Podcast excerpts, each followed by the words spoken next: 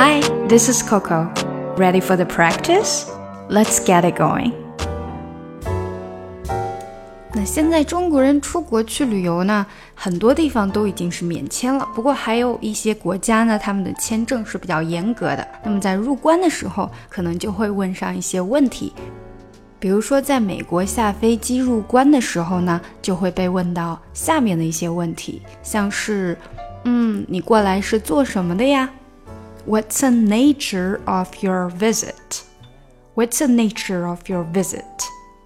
还有像是，你是做什么工作的？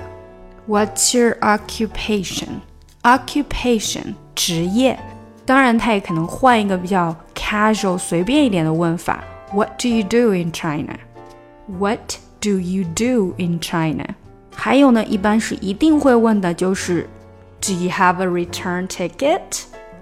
Do you have a return ticket? 你有没有回去的机票啊？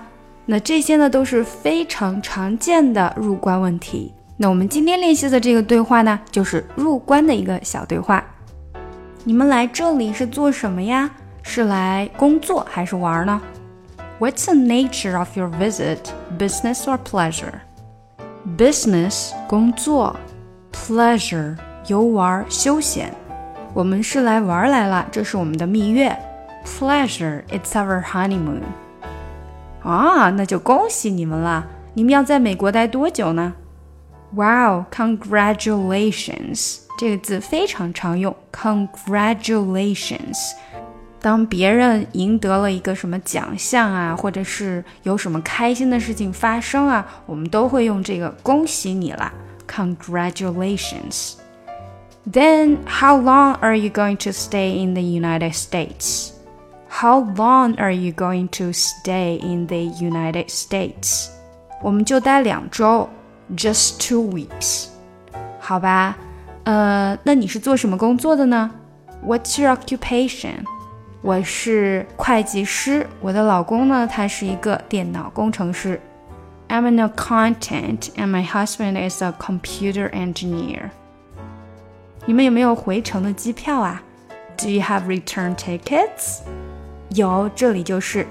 Yes, here you go. 好，谢谢，祝你们玩的开心。Good, thank you and enjoy your trip. 好，下来我带着大家一句句的读一下。What's the nature of your visit? What's the nature?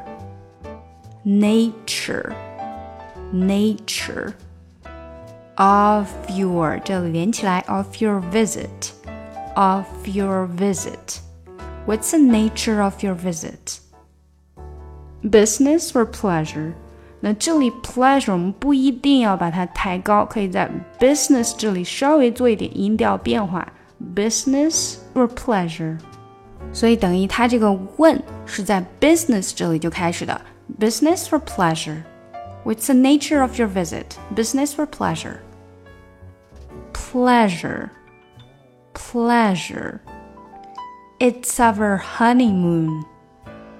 Honeymoon. It's our 这里要连起来。It's our. It's our honeymoon pleasure, it's our honeymoon. Wow, congratulations. Congratulations.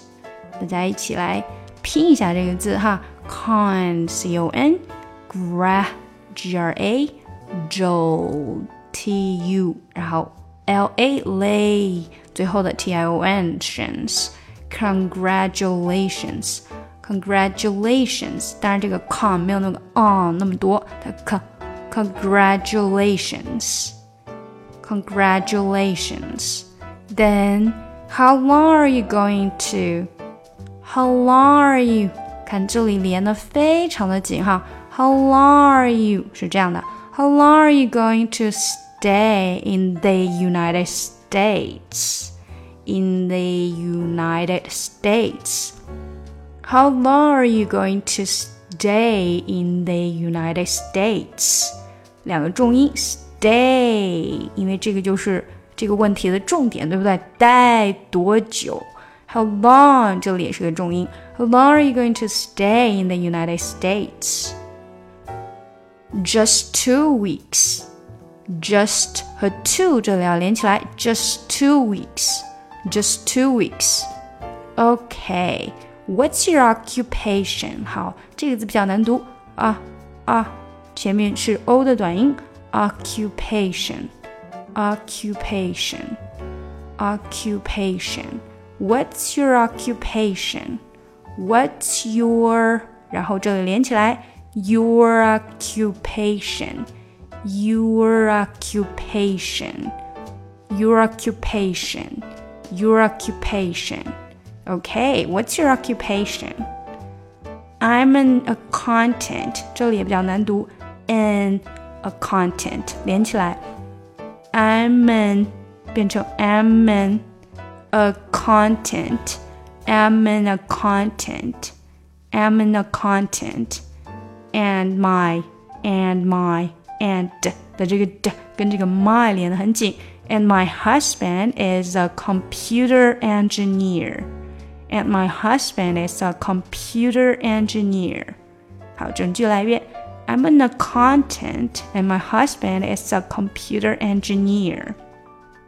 Do you have return tickets? Do you have return tickets？那这里因为是两个人，她跟她的老公一起嘛，所以就是 Do you have return tickets？如果是一个人的时候，我们就问 Do you have a return ticket？OK，所以 Do you have a return ticket？当多人，Do you have return tickets？Do you have return tickets？ 注意 Do you have 这里的连读，另外就是这个 d d d，它已经变短了，变成 d，不是 do 了哈，是 d。Do you have return tickets? Yes, here you go. Yes, here you go. Here you go. 注意这个音调。Here you go. Good. Thank you and enjoy your trip. Thank you and enjoy and enjoy 这里有连读 and enjoy your trip. Trip, trip, and enjoy your trip. Good. Thank you and enjoy your trip. 好，我们整个对话读一遍吧。What's the nature of your visit? Business or pleasure? Pleasure. It's our honeymoon. Wow, congratulations. Then how long are you going to stay in the United States? Just two weeks. Okay, what's your occupation? I'm an accountant and my husband is a computer engineer. Do you have return tickets? Yes, here you go. Good. Thank you and enjoy your trip.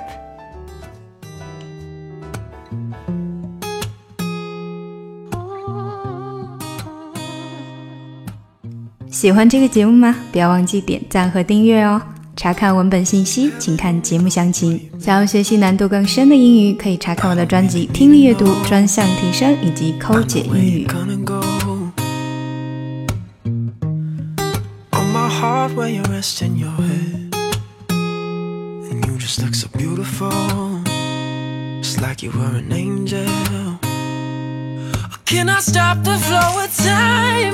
Or can I swim in your divine? Cause I don't think